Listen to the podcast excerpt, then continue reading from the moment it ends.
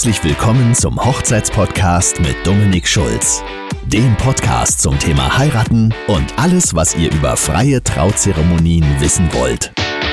Willkommen zu einer weiteren Podcast-Folge und heute geht es um die häufig gestellten Fragen. Also Fragen, die ihr als Brautpaar habt und eurem Trauredner nun stellt.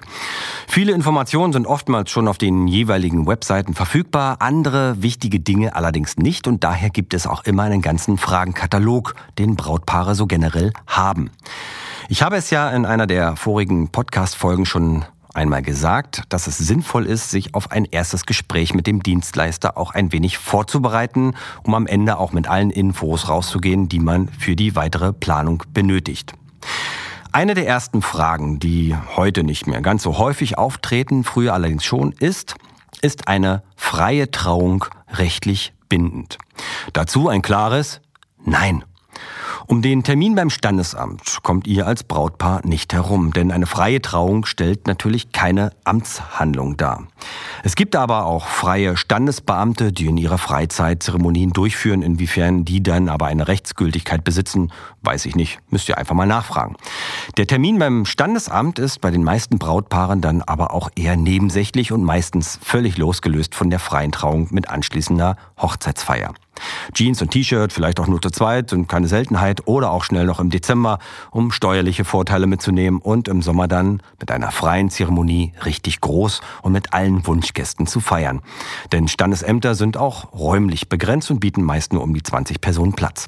Abgesehen davon ist die freie Trauung aber auch unabhängig vom Standesamt möglich. Für eine kirchliche Trauung muss man bereits standesamtlich verheiratet sein. Bei der freien Trauung ist es schlichtweg egal.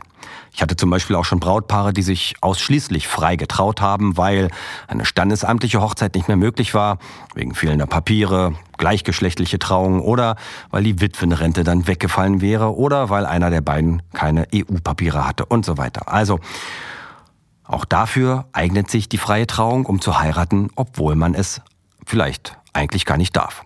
Coole Sache, oder? Damit kommen wir auch schon zur zweiten häufig gestellten Frage. Kann jeder heiraten? Generell ja. Also, wenn es sich dabei um zwei Menschen handelt, die aus freien Stücken und höchst selbst sich einander verschreiben wollen, ist es möglich, dass jeder heiraten kann. Zumindest bei mir. Dazu zählen zum Beispiel auch Personen aus unterschiedlichen Kulturkreisen mit manchmal unterschiedlichen Religionen. Gerade hier macht eine Freitrauung am meisten Sinn. Denn um die eine Religionsgemeinschaft nicht zu verärgern, weil man nicht im Religionskreis des Partners heiratet, nimmt man keine von beiden und heiratet damit frei. Dazu können natürlich Rituale aus den Kulturkreisen mit einfließen, um dann eben doch das ein oder andere Thema mit aufzunehmen. Aber was Traurituale anbelangt, dazu wird es später noch eine eigene ganze Podcast-Folge geben. Es gibt auch Situationen, wo am Ende nur noch die freie Trauung als Option übrig bleibt. Wenn man vielleicht schon ein, zwei oder dreimal verheiratet war und weder schon wieder Lust auf Standesamt oder das Versprechen vor Gott in der Kirche hat. Die nächste oft gestellte Frage ist, wie viel von der Zeremonie kann man selbst gestalten? Im Grunde genommen fast alles. Es gibt natürlich immer Punkte, um die kommt man bei einer Zeremonie nicht drumherum. Also Einzug und Auszug wird es wohl geben. Das heißt, man kommt und geht auch wieder, es sei denn, wir sind auf einer Elbbarkasse, dann bleiben wir natürlich an Bord. Aber wie der Einzug aussieht, ob die Braut allein oder von Papa, Bruder, Onkel etc. geführt hereinkommt oder ob Braut und Bräutigam gemeinsam kommen wollen, ist dabei völlig euch überlassen. Beim amerikanischen Einzug zum Beispiel kommen erst die Best Men des Bräutigams, dann der Bräutigam selbst, dann die Brautjungfern der Braut, gefolgt von den Trauzeugen und letztlich natürlich die Braut. Und jede Gruppe hat dabei auch ihre eigene Musik. Beim Auszug ist es ähnlich. Entweder ihr als Brautpaar zieht gemeinsam aus und eure Gäste folgen dann oder ihr lasst eure Gäste vorgehen, damit sie euch irgendwo vielleicht empfangen können. Schon allein hier sieht man, wie viele Möglichkeiten man hat, den Ein- und Auszug zu gestalten und das sind ja auch nur Anfang und Ende der Zeremonie. Weiter geht's natürlich mit eurer Kennenlern- und Liebesgeschichte. In welchem Stil ihr die erzählt haben wollt, ob eher unterhaltsam, lustig oder eher romantisch, klassisch oder in Erzählform bis hin zur Märchendichtung, ist gestalterisch völlig euch überlassen und als Information natürlich auch immer wichtig für euren Trauredner. Dann gibt es natürlich noch die Möglichkeit, Traurituale zu integrieren. Wie genau die aussehen können und was es da so alles gibt, dazu wird es, wie gesagt, eine eigene Folge geben. Nur so viel. Ihr könnt selbst entscheiden, ob so ein Ritual überhaupt was für euch ist. Und ob ihr eins oder mehrere in die Zeremonie mit einfließen lassen wollt. Lasst euch dazu in jedem Fall von eurem Trauredner beraten und findet gemeinsam raus, was am ehesten zu euch als Paar passt und worin euch eure Gäste am besten wiedererkennen. Es sollte auf jeden Fall authentisch sein und zu euch passen, aber dazu, wie gesagt, später mehr in einer anderen Folge. Als nächstes habt ihr dann die Möglichkeit, euch einen eigenen Trauspruch auszusuchen, der dann als Überschrift, Auftakt oder Motto, wie ihr wollt, die eigentliche Trauzeremonie einleitet. Ob ihr den Trauspruch als Zitat eher philosophisch oder mit theologischem Kontext wählt, ist dabei völlig euch überlassen. Ihr könnt auch etwas eigenes dichten oder einen Songtext verwenden. Ihr seid eben völlig frei in der Gestaltung und auch hier ist Authentizität das A und O. Dann entscheidet ihr auch, ob während der Zeremonie Ansprachen gehalten werden dürfen.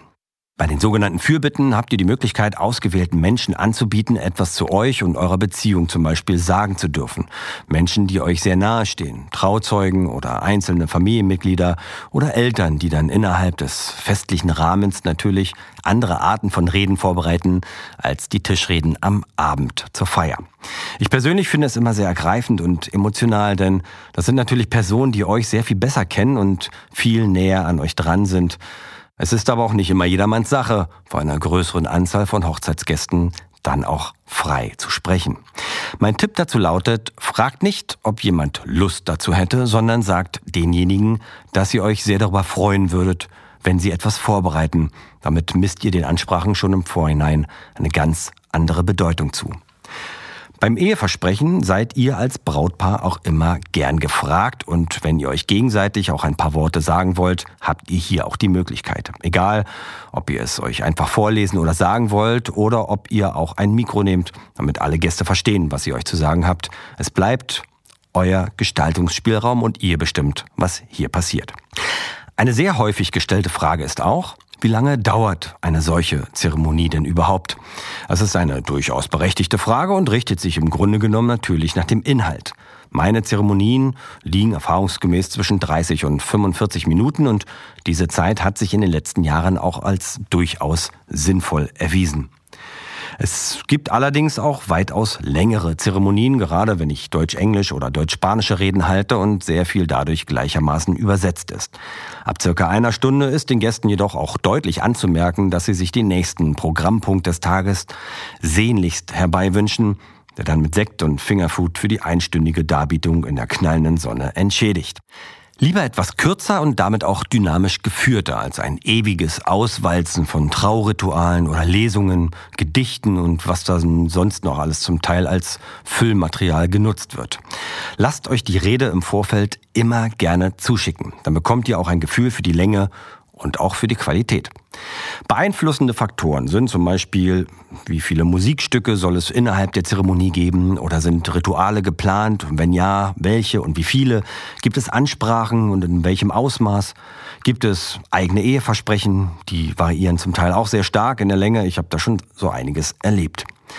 Bei zweisprachigen Zeremonien sollte man immer auch abklären, welche Teile übersetzt werden sollen oder ob ihr vielleicht sogar die ganze Zeremonie simultan in einer zweiten Sprache vortragen lassen wollt.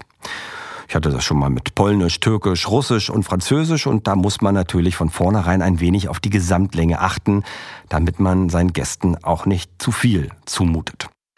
Am Ende sollen die Gäste sicher auch wohlfühlen und die Rede genießen und dazu gehört natürlich auch, dass sie davon befreit werden, bevor es ihnen langweilig wird. Kann schnell passieren, wenn man einer anderen Sprache lauschen muss, die man nicht versteht. Eine der wichtigsten Fragen ist, was passiert bei Ausfall? Sprich, wenn der Redner krank wird oder akut schwanger oder im Stau steht, etc. Also bei Stau kann man in den seltensten Fällen was machen, aber euer Redner wird alles daran setzen, pünktlich und stressfrei zur Hochzeit zu erscheinen. Davon könnt ihr generell mal ausgehen. Wenn aber 100 Meter vor dir auf der Autobahn plötzlich ein Sattelzug quer liegt, kannst du auch nicht mehr viel machen. Passiert aber nie, ist nur ein Beispiel. Was Krankheiten angeht, da sollte es auf jeden Fall eine Vertretung geben. Fragt explizit danach und lasst euch das Vertretungsmodell eures Redners erklären. Ich selber hatte bislang das Glück, alle meine Zeremonien auch immer selbst durchführen zu können. Habe aber Kollegen aus dem Theater in der Hinterhand, die von mir gebrieft sind und schon seit Jahren auch darauf warten, endlich mal einzuspringen. Es sind Schauspieler, die natürlich auch durchaus singen und die von mir fertig geschriebene Rede auch adäquat vortragen können. Ein Luxus, den leider nicht viele Kollegen haben, allerdings gibt es mittlerweile viele Kooperationen. Redner, die noch einen oder mehrere Redner oder Rednerinnen im Portfolio haben und die dann auch als Ersatz angeboten werden. Die Zweit- und Drittredner sind aber aufgrund von mehreren Anfragen auf einem Samstag im August zum Beispiel selbst auch schon gebucht und stehen im Notfall gar nicht zur Verfügung. Wir müssten ja dann ihre eigene Zeremonie absagen. Das wird natürlich nicht passieren. Da lohnt es sich durchaus genauer nachzufragen. Ich hatte schon einige Hilferufe, weil die gebuchten Redner aufgrund von Krankheit ersatzlos abgesagt haben. Letzte Frage. Gibt es einen Plan B für schlechtes Wetter. Und hierbei ist es eher eine Frage, die der Redner euch stellt und die ihr mit eurer Location absprechen solltet. Eine sehr wichtige Frage, wie ich finde, denn schlechtes Wetter hat man schnell auch mal im Juli oder August, zumindest hier oben im Norden. In anderen Teilen Deutschlands wird es aber auch nicht anders sein und eine regensichere Alternative für die Zeremonie unter freiem Himmel muss in irgendeiner Form angeboten sein. Dabei kann man auf Pavillons oder Großraumzelte zurückgreifen, falls die Location keine anderen Räumlichkeiten zur Verfügung stellen kann oder wenn man privat im eigenen Garten oder im öffentlichen Raum unterwegs ist. Am besten ist es natürlich, wenn es in der Location einen weiteren Raum gibt, den man dementsprechend auch herrichten und dekorieren kann. Sollte man auf den eigentlichen Saal, in dem man auch feiert, zurückgreifen müssen, weil nichts anderes zur Verfügung steht, empfehle ich immer, die bereits eingedeckten Tische zur Seite zu schieben und aus den Stühlen ein Hochzeitsspalier zu stellen. Die Atmosphäre ist nicht dieselbe, wenn die Gäste während der Zeremonie an ihren Tischen sitzen, sich den Hals verdrehen oder mit der Tischdeko spielen. Manchmal ist es gar nicht anders machbar, aber wenn man die Wahl hat, sollte man es unbedingt verhindern.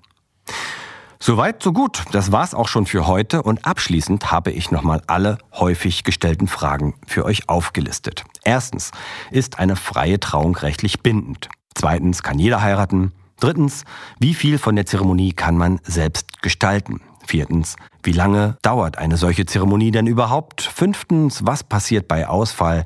Und sechstens, gibt es einen Plan B für schlechtes Wetter. In der nächsten Folge wird es dann richtig spannend, denn neben den üblichen Fragen, die man als Brautpaar so hat, gibt es auch Fragen, auf die man nicht sofort kommt, die aber unbedingt auch gestellt werden sollten. Ich danke euch, dass ihr hier dabei seid und freue mich, euch in der nächsten Podcast-Folge wieder begrüßen zu dürfen. Bis dahin, tschüss, euer Dominik.